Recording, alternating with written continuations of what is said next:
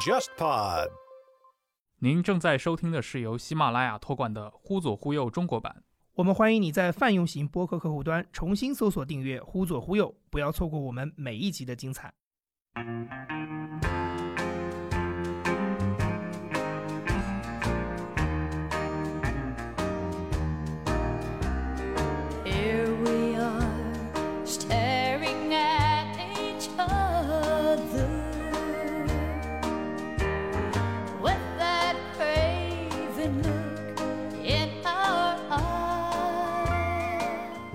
登·约翰逊的副总统是下一任总统的参选人，嗯他的名字叫休伯特·汉弗莱。当时布热津斯基等于是休伯特·汉弗莱的外交幕僚，两个哈佛的呃学长学弟做的事情又很像，结果在一九六八年的这个总统竞选中，就第一次就是正面对撞，交锋啊，这个两个阵营，两个党派，两个党派。基辛格在共和党这边，然后像那个布尔津斯基是在民主党这边。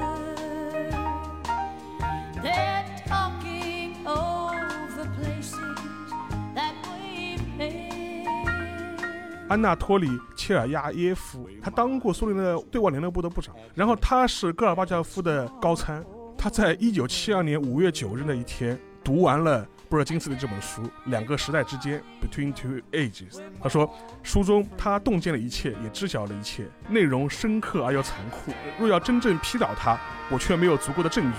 只有情绪性的去拒绝他的预测和结论，这是一个苏共一个核心高参写的评价。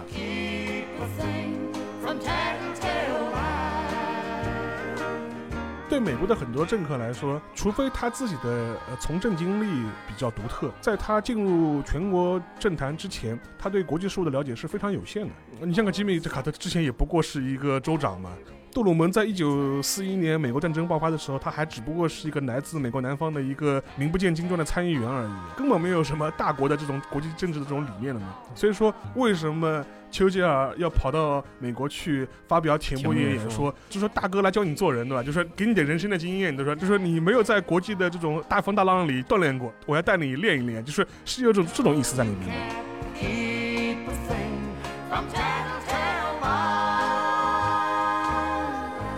各位听众，大家好，欢迎收听这一期的《忽左忽右》，我是陈彦良。我是沙欣清，首先安利一下“忽左忽右”的微信公众号，也就是在微信页面搜索“忽左忽右”，你会看到一个名为“忽左忽右 Left Right” 的公号，那就是我们。在公号里，我们会同步每一期的节目内容，并向听众提供当期节目的文字信息以及更多的延伸材料，方便各位的收听。谍海译文的系列呢，也拖更了很久啊。那今天我们聊一个其实跟它有一点联系的话题啊，二十世纪的冷战。那么从哪个角度切入呢？我们觉得冷战时代的这些人物可能是一个比较不错的切入点。那么在冷战的时代，其实涌现出了大量的执政者或者政策的主导者，以及一些政策的执行者。其实中间还有一类非常关键的人啊，也就是这些出谋划策的人，有的甚至会去到一些当时可能对美国人来说最危险、最陌生的一些国家去亲自牵线搭桥。他们的名字我们中国人民也很熟悉，可能从小就听过的，像亨利·基辛格、像布热津斯基这一类。呃，我们今天可以先从布热津斯基开始讲起吧，因为毕竟像基辛格基佬的话，我觉得大家都很熟悉的。对，一个都很熟悉了，另一个关于他的这个研究啊、写作啊，包括对他本人的这个分析，在很多的渠道都已经讲过很多遍。布热津斯基虽然他和基辛格有一点一时余亮的感觉，但是在中文世界里面，两个人的知名度其实差了蛮多的。对，虽然今天可能在美国的主流的一些国际政治、国际关系的这种学界里面，两位都已经是那种古董级的人物了。对，他们的理论也未必是，就可能也是被当成一种老古董来看待。但是他们在二十世纪的，尤其下半叶的历史上发挥过非常重要的作用啊。我们今天还是来聊一聊它。应该是那个佩里安德森有一本书写过，也就是所谓的美国外交政策及其智囊。里面其实它是分了上下卷嘛，虽然他那本书其实不厚啊。那个我觉得中文翻译特别有味道，上半页叫帝业，帝国的工业；下半夜就是谋士，所以说我们这个系列就叫《帝国与谋士》，帝业与谋士，帝业与谋士。OK，可以可以。那像布热津斯基显然就是其中非常重要的一位。先说说这个人，他和基辛格出身就很像，他们都是那个欧洲的移民。欧洲移民，而且就是因为野良提到那个布热津斯基嘛，他在中文世界的知名度可能没有像基辛格这么高，但是呢，中国人民其实对他也是蛮熟悉的。另外一个，他二零一七年就是五月份去世以后，嗯，我印象中也分给过他中国人民老朋友的，就就就说是称号，因为他在那个卡特政府时期，他是国安顾问嘛，然后对中美正式建交就是起到了一个居功至伟的作用，而且他晚年相对来说对中国的态度也算比较友好和柔软一点。呃，但是呢，就是说，我们今天主要先聊波尔津斯基呢，还有一个原因，因为我们都知道基辛格基佬他还活着，对吧？但是波尔津斯基他是二零一七年的时候就过世了，对人死了之后，我们可以盖棺论定，对吧？嗯，基佬现在还健在，对吧？他说有些事情、有些话，我觉得现在说可能有点早，所以说我觉得不妨就是说先从波尔津斯基开始聊，而且波尔津斯基本人呢，他跟基辛格的关系呢又是非常微妙。嗯前面也提到了，两个人是有余量情节了，这个倒是蛮贴切的一个比喻，而且从他们的出身、他们的呃治学的经历，以及他们从政的经历，以及从政坛慢慢淡出以后的经历，都很像。彼此之间也的确是有那么一点心结了。我可以举个例子，就是说我们都知道基辛格笔耕不辍，然后他在呃几年前他写了一本很有名的一本书叫《大外交》，然后洋洋洒洒呃七八百页，但是在这本书里面，他古今中外也不是古今中外了，古今美外对吧？嗯就说呃各方面的这些外交的一些外交家一些外交的政策，然后做做了一个系统性的梳理，但是居然没有一个字引用到布热津斯基，不由不让人觉得你这个这样操作非常刻意的。嗯，当然，反过来，布热津斯基其实也未尝不是这样嘛。所以说，两个人关系的确是非常微妙的。所以说，将来的话，我们可以把他们放在一起做一个比较，然后嗯等我们基佬百年以后的，呃，再给他一个盖棺定论，呃，可能就比较有意思。对，布尔津斯基他跟基辛格一样，都是那种欧洲移民。那基辛格是德国后裔，布尔津斯基是波兰移民。他应该不光是波兰裔而已，他的父亲本身在两次世界大战战争期间的这个波兰政府是担任非常重要的职位的。他的父亲是波兰的外交官，就是在波兰政府期间担任过一些行政职务，同时也有一些外交经验。所以说，可以把布尔津斯基呃理解成正二代。嗯当然，他这个正二代的轨迹比较不一样嘛，他等于是从欧洲、从波兰，然后去了美国，然后在五十年代的时候加入了美国的国籍。对，所以说他加入国际相对来说已经是到了一个年纪比较大的一个时候。同时，当时他的世界观啊，各方面的一些印象啊都已经开始成型了，从中也能解释他的很多的一些外交政策的一些取向，为什么会有这么鲜明的特点。比如说他跟基辛格特别重大的一个不同，就是两个人虽然都是那种所谓的现实主义的外交家，但是对布尔津斯基他那种反苏的倾向非常明显，就是因为他的书也好几本被翻译成中文版嘛，大家可以去看一下，类似于像《大失败》啊这本书里面。他对于像整个的二十世纪的整个共产主义在全球的这一个崩溃，他是有非常刻薄的一些个人的评价在里面的。对的，然后他跟基辛格一个很大的一个区别就是说，虽然他们都被冠以就是说所谓实用主义外交家的这种称号，但是相较而言，基辛格更狡猾，他更善于隐藏自己的想法，或者是掩盖自己的正式企图。但是那个布热津斯基相对来说，他对自己的好恶和态度几乎是不加掩饰的。尤其是在对待苏联的问题上面，可能他是因为自己是波兰裔的关系吧，所以说他对莫斯科的反感，嗯，某种程度来说几乎是近乎本能的。所以说他在处理就是说美国对苏问题上面的时候，他始终是反对基辛格的所谓的权力平衡的理论，嗯，他是主张就是对苏要全面强硬，而且要通过各种各样。的手段去分化，就是社会主义阵营内部，尤其是苏东阵营内部的格局。所以说，他当时的一个很大的一个贡献，就是在卡特政府时期，就是公开的主张，呃，美国应该使用意识形态的武器，就比如说、呃什么自由啊、民主啊、人权啊这种概念，去分化瓦解嗯呃东欧阵营。所以说，某种程度来来说。呃，整个八十年代，呃，苏联体制的崩解是从那个布热津斯基和卡特时代开始的。里根是是摘桃子的人，点这把火的是布热津斯基和卡特。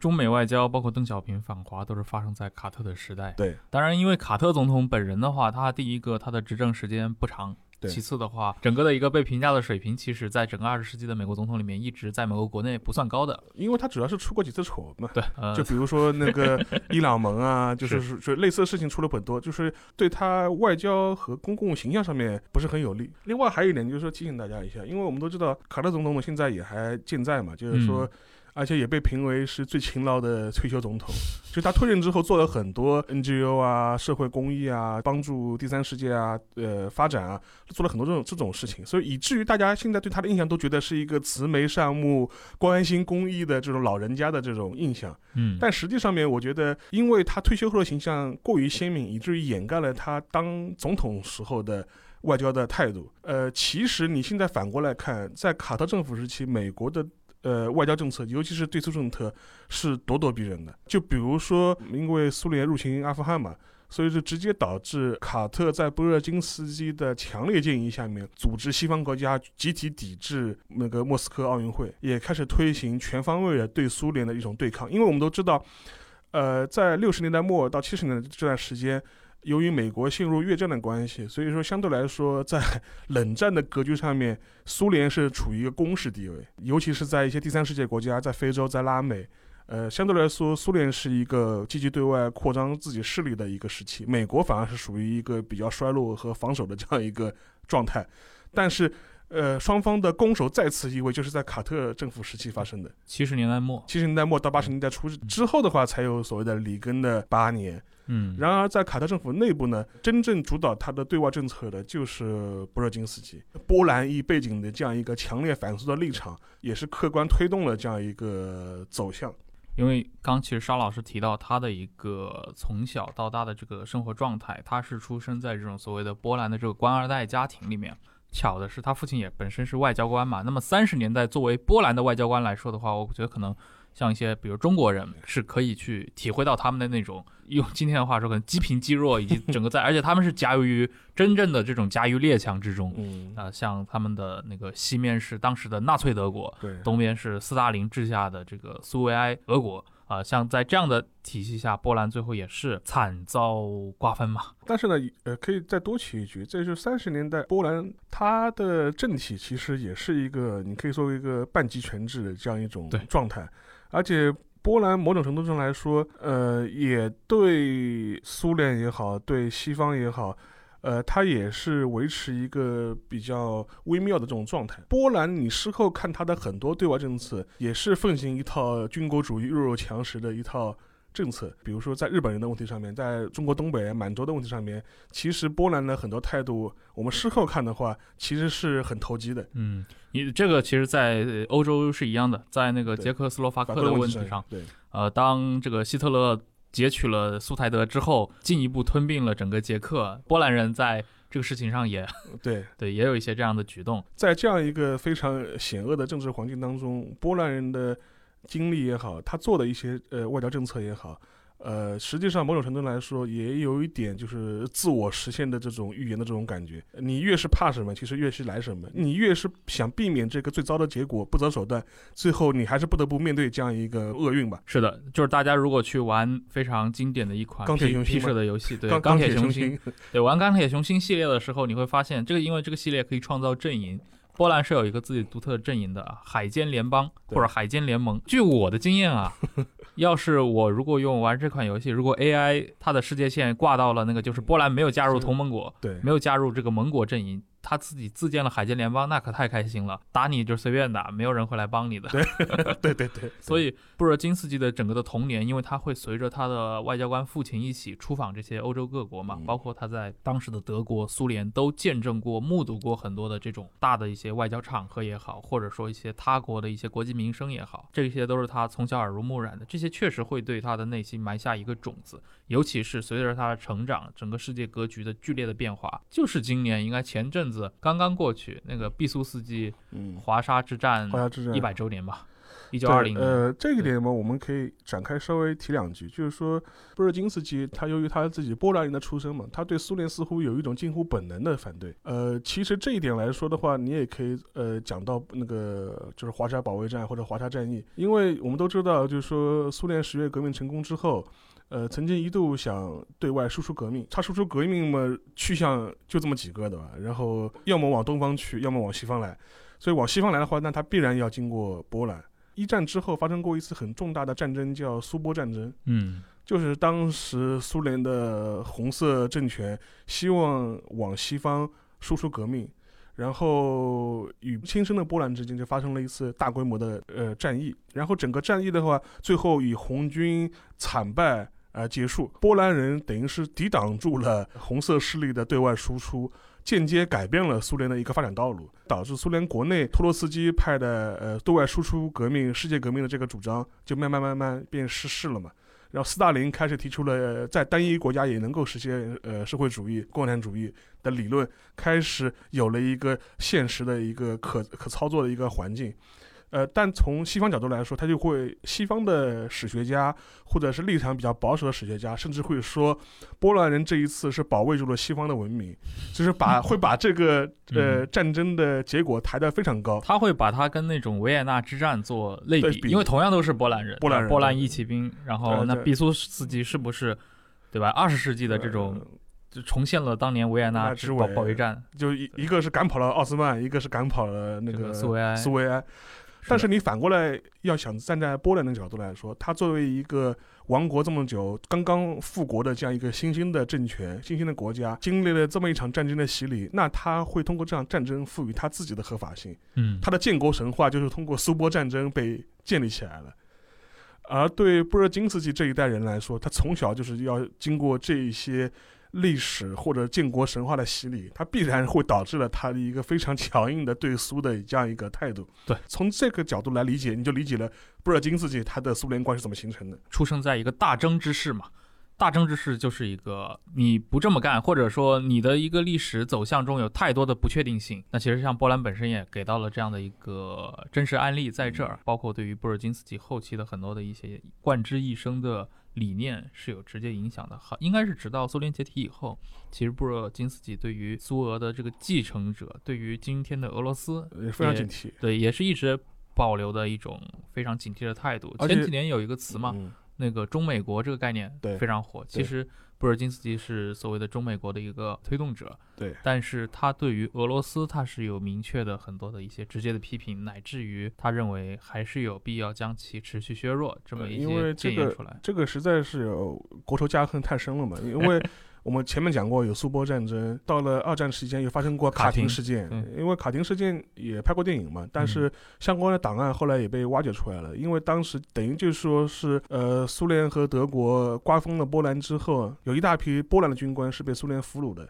结果这批数以万计的军官，最后都是死在了苏联人的手上面，而且是被集体处决的，而且是埋万人坑的。这个事情的真相是直到几十年以后才被披露。然后在战争战争期间，德国人最早是挖到了这批万人坑。当时苏联人还指责德国人是贼喊贼喊捉贼，污蔑呃伟大的伟大的苏维埃，苏怎么就是干了这种战争暴行。但后来是被呃挖出来，然后当时在叶利钦时代也承认了这是当时苏联人做的一个事情。嗯，所以说你也可以理解为什么波兰人对苏联的态度会这么不好，就旧仇新恨全部哎，这个交在一起。是东欧的一个持续的历史现象，也就是所谓的这个斯拉夫民族之间的这种仇恨。你像波兰，它是西斯拉夫民族中最重要的一支嘛，然后像可能俄罗斯人，他作为东斯拉夫民族中最强势的一支，但他们是天然的仇敌。对，这个本质上也是从十九世纪以来，你说有泛斯拉夫主义，为什么一直就推行不了？那沙皇俄国的那些人一直觉得我们的沙皇陛下，他首先得成为全体斯拉夫民族的皇帝，皇帝对再成为全世界基督徒的皇帝，再成为全整个世界的救世主。对，但是你第一步就实现不了，因 为你这个你这个梁子太太大了。对，其实提到像布尔津斯基，他主要是去到美国嘛。对。啊，他跟基辛格应该是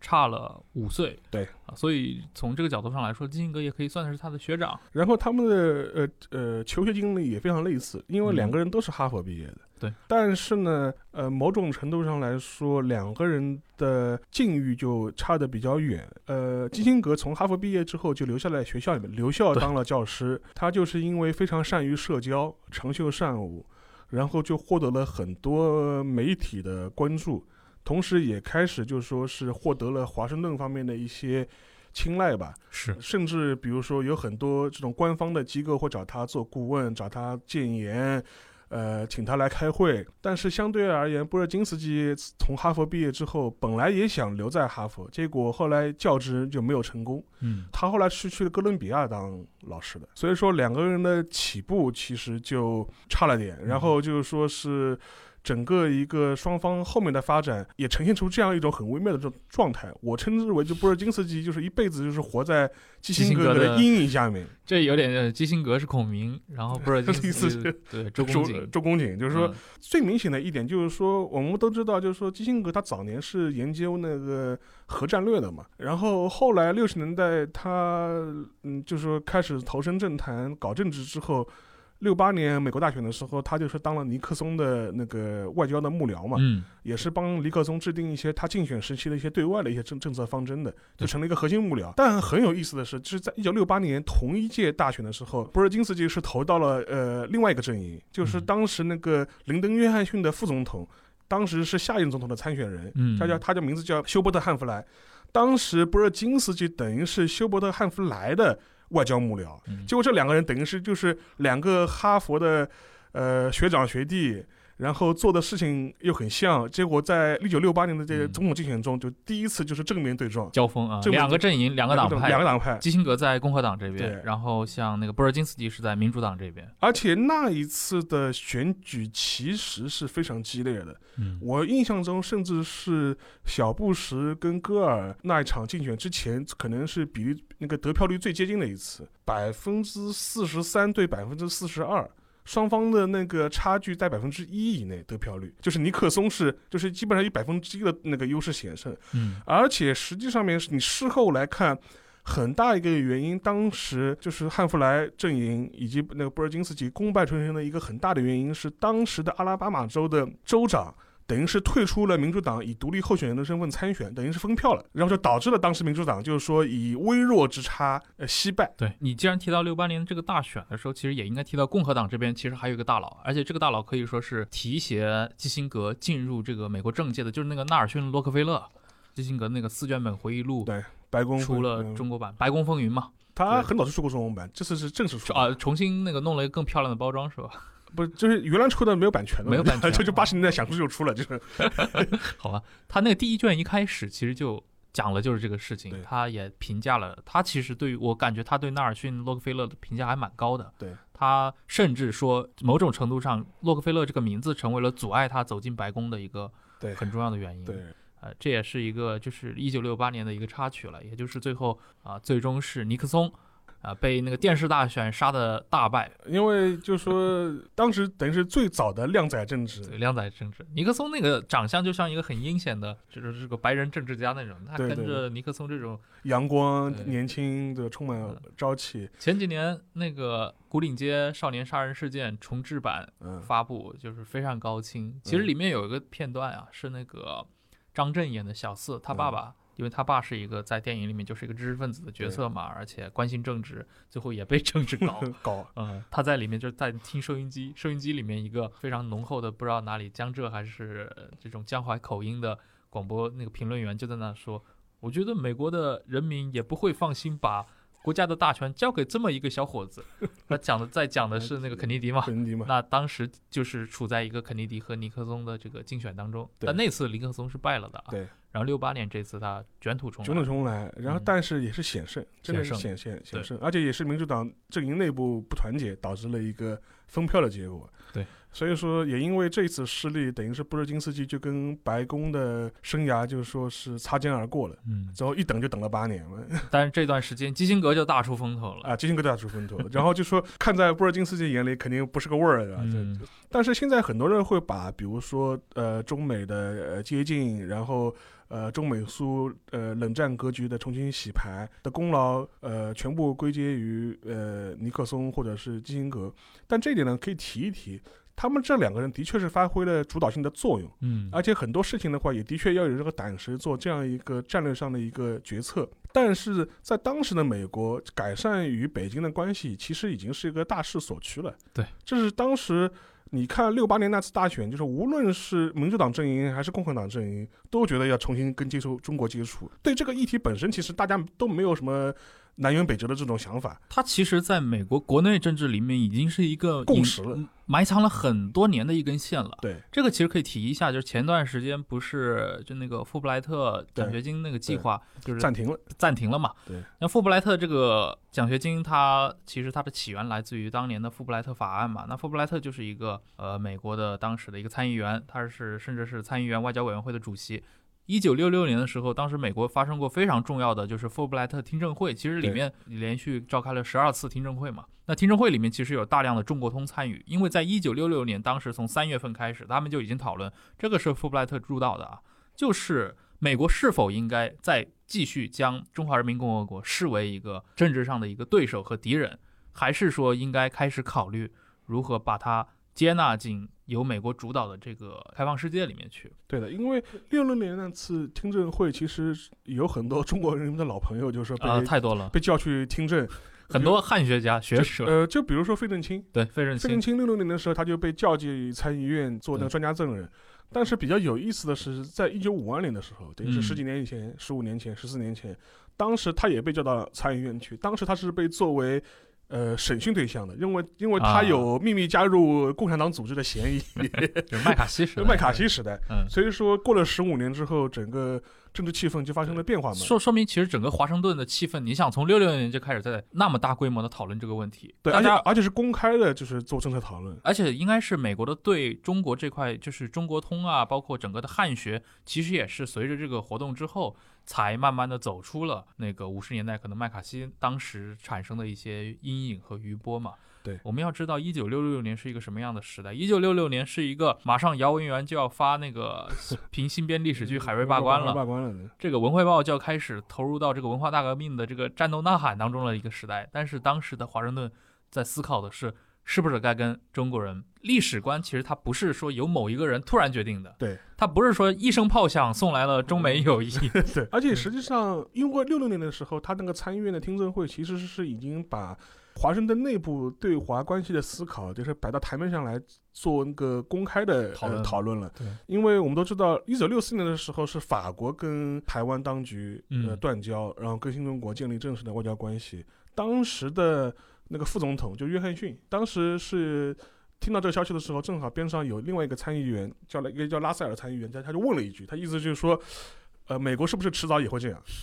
后来一九六四年的时候啊嗯，约翰逊脱口而出了一句回答是，毫无疑问会是那样。但是他那个当总统那几年，四年好像也没什么具体动作。但是他这样一个对华问题的一个再定位或者是一个调整，嗯，其实的酝酿时间非常早，是，而且大到了六八年、六九年、七零年这个时间点的时候。其实已经水到渠成了，因为美国这个华盛顿内部的共识已经形成了，一个政治氛围也已经酝酿好了，对，只差就是临门一脚，一个启动的一个时机而已。其实刚提到那个六八年大选之后，其实布尔津斯基算是交锋失败了啊，这个失意一次，又回到这个学术领域去了，就是政治肯定跟他没关系。但是基辛格的话，一跃就成为整个的美国对外外交里面前台人物中非常重要的这么一个人，而且可以看到他们的一个外交理念确实非常不一样。因为像基辛格上来，那从七十年代初开始，一个缓和了中美关系，这是直接的作用。他作为直接的联系人，七一年来到秘密访华嘛，两次秘密访华，集中在一个应该就是七一年的夏天和秋天，嗯，七月和十月份啊。另一个他是也是主张对苏缓解一个就是两个超级大国的紧张局势，包括促成他们签订了像反弹道导弹条条约嘛。啊，这一点上，我觉得像对华的一个缓和，可能是他们两个共同点，都主张。但是对苏缓和，我不知道如果异地而处的话，在七十年代初，像布尔津斯基这种极度反苏的人，他能来推动这种事情吗？我可以举个例子，就是说对待苏联的问题上面来说，呃，基辛格你可以说更狡猾，嗯，更狡猾。就比如说在中美建交或者是在中美在接近的这样一个时间点的时候，基辛格是非常善于呃当两面人的。就是怎么说呢？就是他一方面会通过各种各样的方式去跟北京方面进行秘密的接触，释放信号，但同时另外一方面，他又会呃很善于对莫斯科放烟雾弹。就比如说他在他自己就是说秘密，就是说是通过巴基斯坦通秘密访华前。还在不停的就是说是灌迷魂汤给苏联驻华盛顿的大使多勃列宁，因为当时等于是，呃，中国在七十年代以后等于是呃重新返回联合国，然后台湾的代表席位被驱逐，然后中国获得了一个五常的地位。在这样一个时间点当中，我们后面都会讲的故事是说，比如说广大第三世界呃支持中国重返联合国，在联大投票中都投了赞成票，把联把中国送回了联合国。但是在这样故事当中呢，有一个非常好玩的一个八卦的事情，就是说在台湾当局就是被一脚踢出联合国之后，当时台湾方面驻美国的代表叫周书凯，曾经气呼呼的跑去华盛顿。找那个基辛格质问，意思说美国这方面、嗯为什么没有呃竭力的阻止呃中国大陆？当时基辛格接待的时候讲的第一句话就是就是用三字经问候老布什。为什么呢？因为当时老布什是美国驻联合国代表，他意思是说老布什没有贯彻我的呃政策旨意，导致了出现这样一个悲剧性的结果，台湾当局被踢出了联合国。嗯然后，但实际上面是什么呢？实际上面他自己刚刚从北京秘密回来，所有的一切都是他的盘算和计算当中的。他说，一方面美国不能投赞成票，呃，也不能投弃权票，我必须投反对票。但是在这过程中呢，我又希望中国大陆能够进入联合国，然后放弃掉台湾。但是这个事情怎么能做得更自然，不留声色，然后也不被人家攻击，同时呢，转过身来又能够对台湾有所交代，然后有所安抚，等于说基辛格就玩了一个非常经典的一个外交上的一个呃两面的把戏吧，两面两面派的把戏，这是基辛格非常擅长玩的一套东西。相对而言，布尔金斯基就是属于正面刚的人，嗯他在六八年选举失意无法从政之后，他回到大学写了写了一本书，七零年出版的。他的书的名字叫《Between the Two Age》，他就是美国在电子时代的新角色。在这本书里面，就是说是在一九七零年出版，当时他就预言了将来会进入一个电子化、信息化的时代。嗯然后苏联的传统的经济模式是无法适应这个电子化、信息化的时代的，在里面就狂喷了一通。当时他就预言，呃，由于经济模式无法支撑新的一个科技发展的方式或者科技发展的一个条件，苏联的传统经济模式必然破产，东欧阵营必然会瓦解，然后倒向西方。对。等于这本书是一九七零年出版的，然后他这本书里面就是说是对八零年以后的苏联做了一个预言。然后比较有意思的一点是在这本书出版两年之后，一九七二年的时候，我看到过一个回忆，是一个苏联官员的回忆。这个苏联官员是谁呢？叫安纳托里切尔亚耶夫。呃，他是谁呢？他当过苏联的对外联络部的部长，就哦就就是我们中联部的 中中联中联部部长。嗯然后他是戈尔巴乔夫的呃亲密的高参。当时他在一九七二年五月九日那一天读完了布尔金斯的这本书。当时他有一段回忆，写他他在日记里面，我可以读出来给大家做个分享。他说：“今天我待在家里读了布尔金斯的书《两个时代之间》（Between Two Ages）。书中他洞见了一切，也知晓了一切，内容深刻而又残酷。唯有使用严密的逻辑，才能反驳他的分析和理论。但是若要真正批倒他，我却没有足够的证据，只有情绪性的去拒绝他的预测和结论。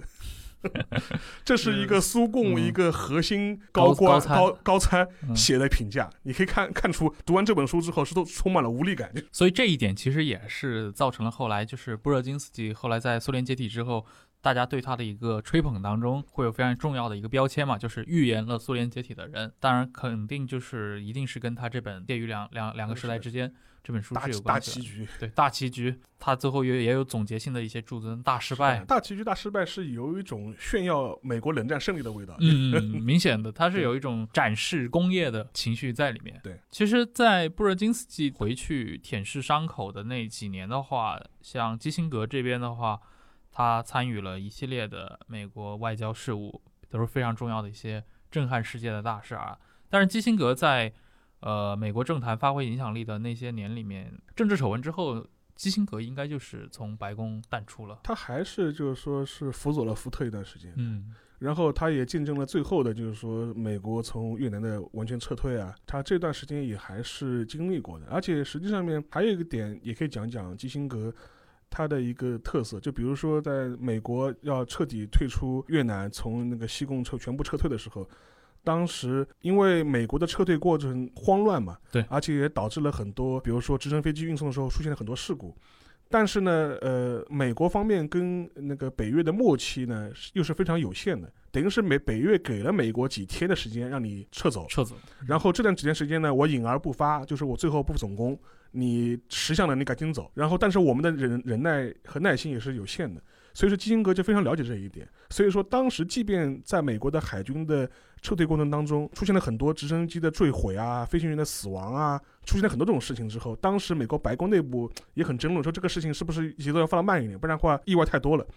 当时福特觉得这个事情可能要处理得更稳妥一点，但是基辛格就坚持必须在这个时间点之内全部撤完，嗯哪怕出现重大伤亡和意外都在所不惜。所以说你能看出来基辛格他的一个态度和他的一个处理问题的这种手段了。嗯，其实福特的话，应该是他也没有经过选举，他是直接被提拔成副总统，然后又立刻是因为尼克松辞职了，所以他直接接棒嘛，所以他是应该从尼克松是七三年下台，福特应该是七六年再次大选，大选的时候是败给了吉米卡特。对。啊，这个时候布尔金斯基他是在这次选举当中也去继续充当这个外交政策上的这个竞选助手嘛。对，所以说他之后才能够很名正言顺的接过国家安全顾问的这样一个位置。嗯所以说，你看他跟基辛格确实是一时瑜亮，都毕业于哈佛，都是搞国际政治，然后都著书立说，各为其主，对然后都当过国家安全顾问。是七六年这次大选，其实又要 Q 到前面提到的那位老哥啊，就纳尔逊·洛克菲勒。基辛格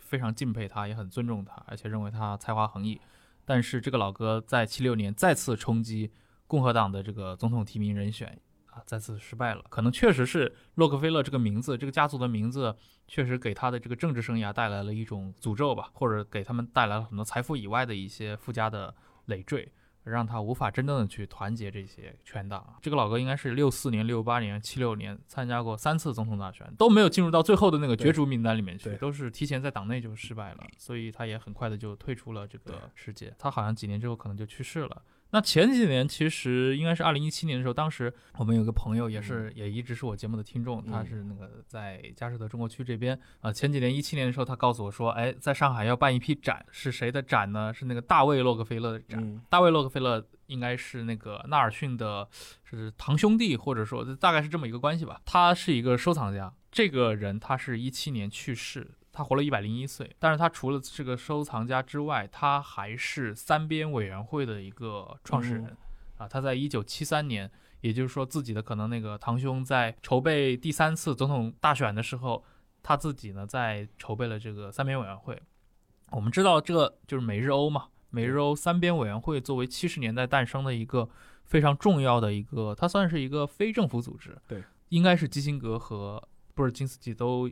有深度的参与过。对，就是因为三边委员会嘛，三边嘛就是美日欧嘛，它是一个非政府的一个智囊机构，你可以这么理解吧。然后也是主要是汇集呃来自美日欧的商业领袖啊、学者啊、社会运动者吧。这三边就美日欧是资本主义世界。最有代表性和最繁荣的三个地区域，对有必要就是加强联络，进行磋商，以对抗一个 苏联的一个就是华盛顿、巴黎、东京、京轴心，轴心的，对对对就这么一个感觉。然后实际上面那个谁，吉米卡特之前也是三边委员会的成员，当时他还是佐治亚州的州长的州时候，啊作为州长的吉米卡特是在布尔金斯基的推荐下才加入了三加入的边委三边委员会。嗯，所以说，你就可以理解呃他为什么在七六年以后能够出入白宫，的吧？就是对，布尔金斯基他在三边委员会他都不只是个成员了，对他其实是他他是非常核心的，他是核心，他是他是他核心。很核心的人，他是很核心的人。所以从这个角度上来说，他如果是他来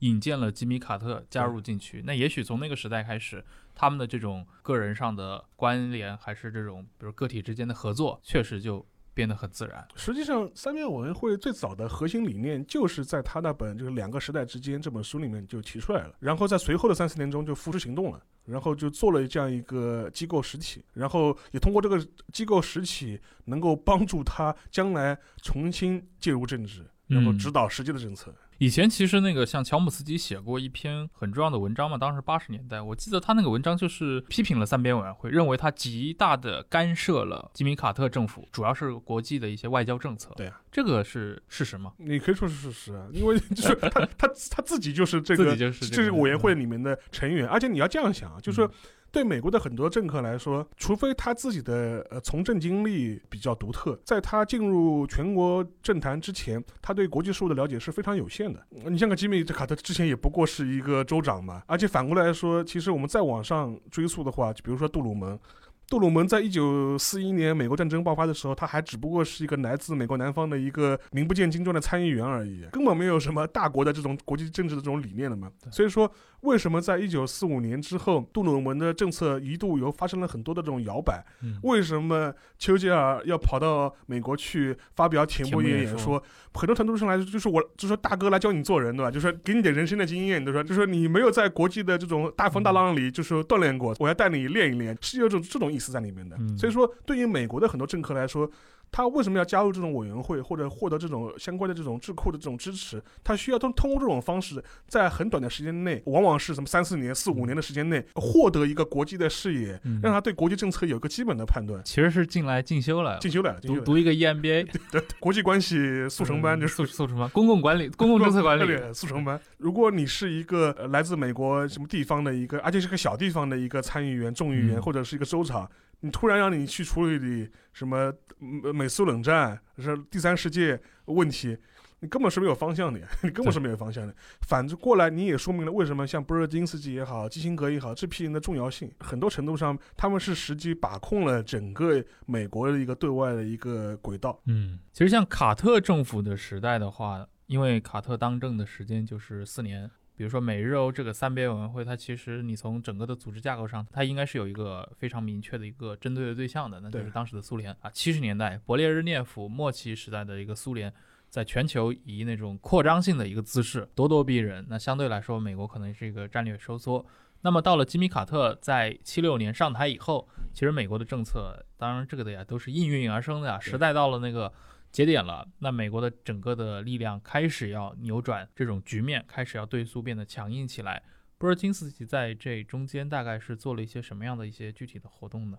除了中美建交之外，其实一个比较标志性的事件就是，呃，就是苏联入侵阿富汗。苏联入侵阿富汗之后，第二天还是第三天，当时那个布尔津斯基就写了一个很重要的一个备忘录给吉米卡特，就里面阐明了一些对苏的一些基本政策。他基本上就是说是提了几点，第一点建议是说，呃，卡特总统必须发表一个公开的立场非常强硬的一个声明。第二点的话，就是说是要求那个国务院也就此发表一个正式的一个立场。同时呢，他也是第一次公开提出，就美国需要利用一切呃可以的意识形态的武器，去对苏联的呃政策和行为发起攻击。当时的说法就是说，必须要展现出呃人权啊、自由啊这些理念，在意识形态领域全面瓦解苏联在国际舞台上的合法性，嗯把这个立为美国的既定国策。然后之后就一发开始发动了一系列对苏联的悲歌行动，就比如说号召大家抵制莫斯科的呃奥运会，然后号召所有国家去指责对阿富汗的侵略。西方阵营内部再一次树立起美国的合法性和领导地位，因为我们都知道，经历了六十年代的呃那个左派呃波折之后，其实呃美国的国际形象和他在西方阵营的形象也曾经一落千丈过。嗯尤尤其是经过了越战之后，他的合法性，他的灯塔不再亮，对吧？会有这样一个问题。但是在七六年之后，在阿富汗战争爆发之后，吉米卡特政府在布热津斯基的建议之下，做了一个很大的政政策，就是第一，在意识形态领域瓦解苏联的合法性；第二个是在意识形态领域重建美国的合法性和领导地位。同时，它其实还伴随着，因为整个的美苏冷战也伴随着对于一些中间世界的争取。争取在这个过程当中，其实卡特政府，包括像布热津斯基本人，是参与促成了许多的一些调解区域矛盾的这些事务的。像很著名的中东问题？中东问题，戴维营协定，对这个影响其实一直持续到后来还有巴拿马运河的主权移交。所以说，从这个角度来说，里根政府的很多政策的基础都是在卡特时期打下了。直接在第一线做这个事情的就是布尔津斯基。是，其实从这个角度上来说，确实大家对于卡特这一届任期干的怎么样的一些评价，有的时候是有一点有失公允。对，呃，因为卡特本人出过几次 丑，对他有很多嘲讽嘛，认为他应该是去当一个种花生的农民，而不应该来竞选总统。对，甚至你确实有很多证据来佐证你的这些观点或者论断，但是就是把卡特塑造成一个完全无能的，或者说在国际事务上似乎毫无作为这个老好人的形象，肯定是并不符合真实的这个历史里面，至少我们看到的这些，我一开始也讲过，就是卡特的老好人形象更多是来自于他退休后的生活。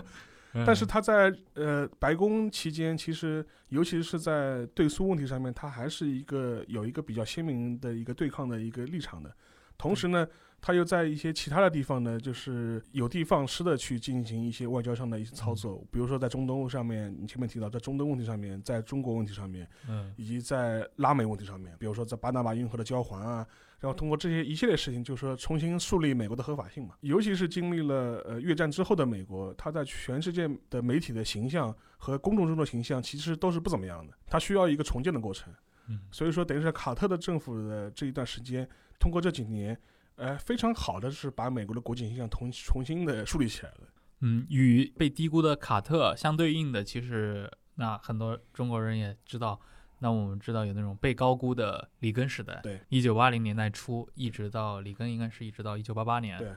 啊，这八年的时间，因为它紧接着伴随着三年以后整个苏联就解体了对，东欧巨变了，看上去是一个大的胜利啊，对，所以很多人也把那个时代对应到十九世纪的六十年代，认为八十年代是一个改革的年代，对吧？嗯你看十九世纪的六十年代有有俾斯麦，嗯，有林肯，嗯有沙皇亚历山大二世，都是嗯改革中的巨人。那八十年代也有这样的人，嗯谁呢？就里根、撒撒切尔、邓小平。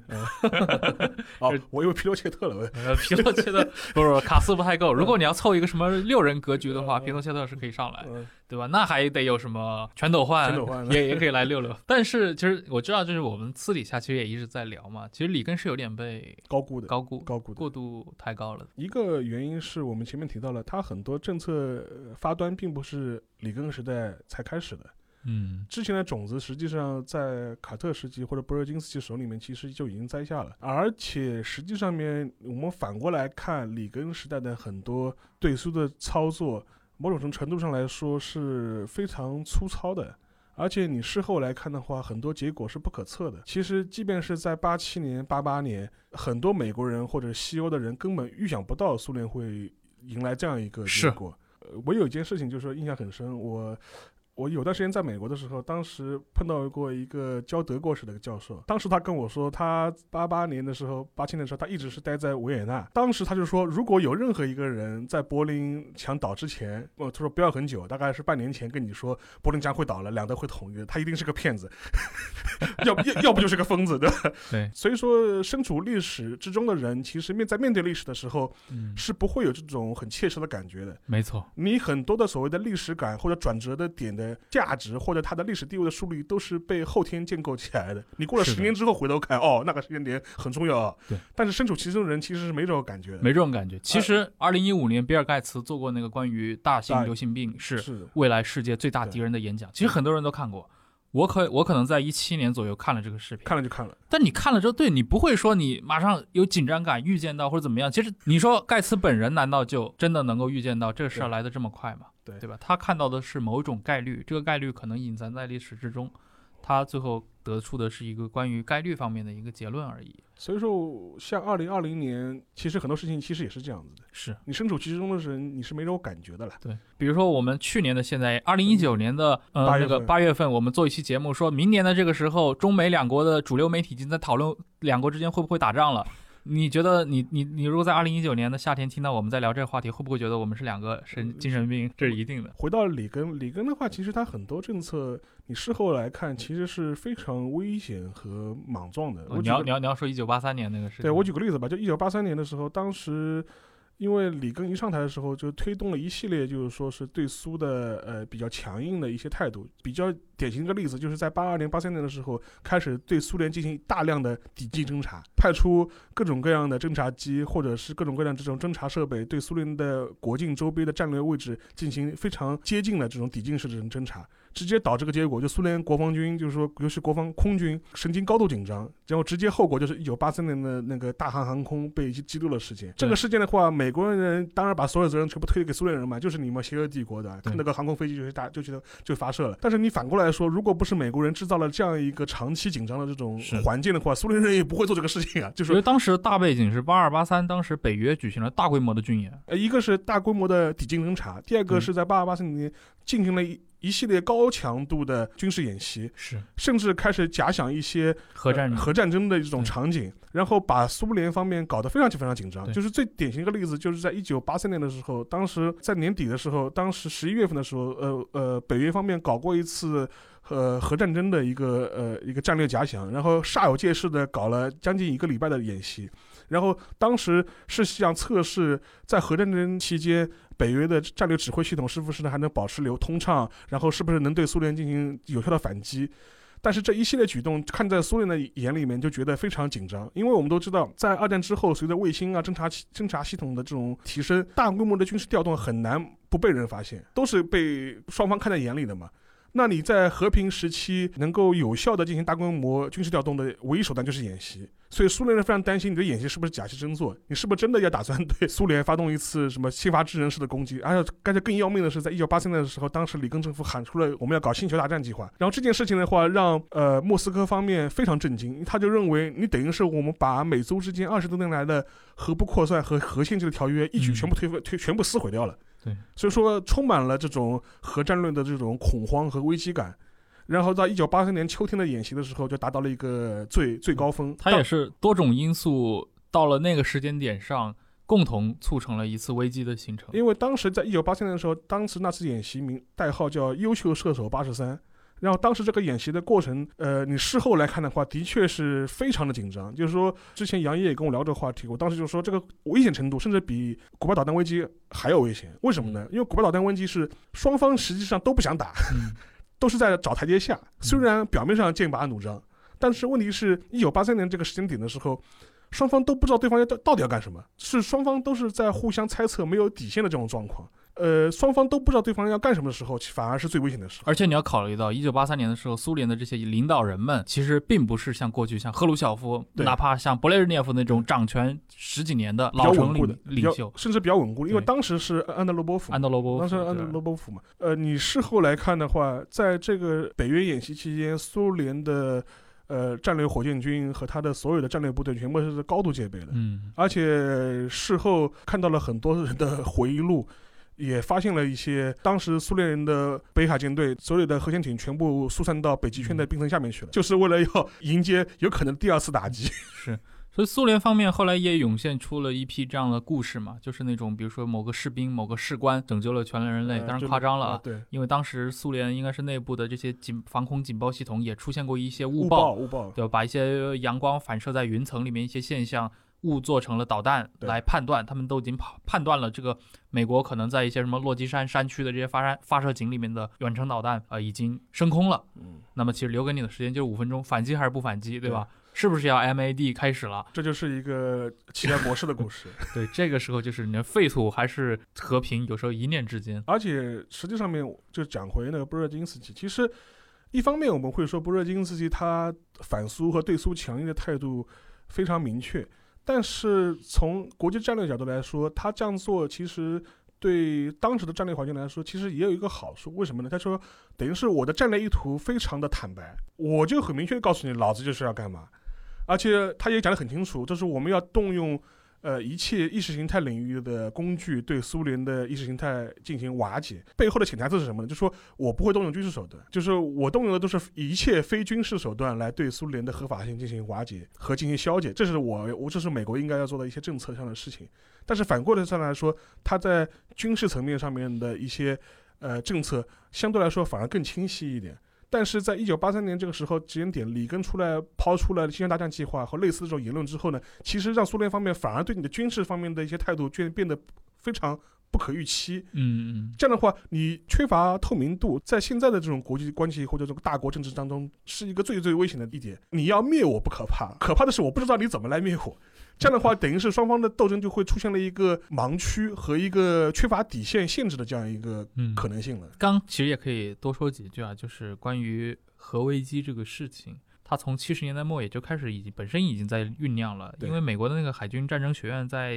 七八七九年开始，他们就已经开始做一个项目叫 Global War Games。就开始对核大战进行完整推演。这次推演其实历时的时间非常长，一直到八二年、八三年才结束掉。也就是说，他们作为就是从军事技术的角度来讨论如何来进行核战争，我们的核战理论是否需要更新，以及长期核战这个环境下应该怎么来存活，就是把这些东西当成一个真实的情况来进行预演。我想在当时那个环境下，再出现一个有高度表演欲的总统。环境会极度的陷入一个不可控的状态，这个我觉得前几年可能大家如果去讲这事儿体会不深，你现在有了 Trump 的话，大家就会知道。我甚至我甚至我甚至跟人家开玩笑嘛，我说，呃，里根你可以把它理解成一个靓仔版的川普，或者高配版的川普，这好莱坞版本的 Trump。对，高配版，高配版。嗯，那我们这一期关于布尔津斯基和基辛格就聊到这儿，感谢各位的收听，拜拜，拜拜。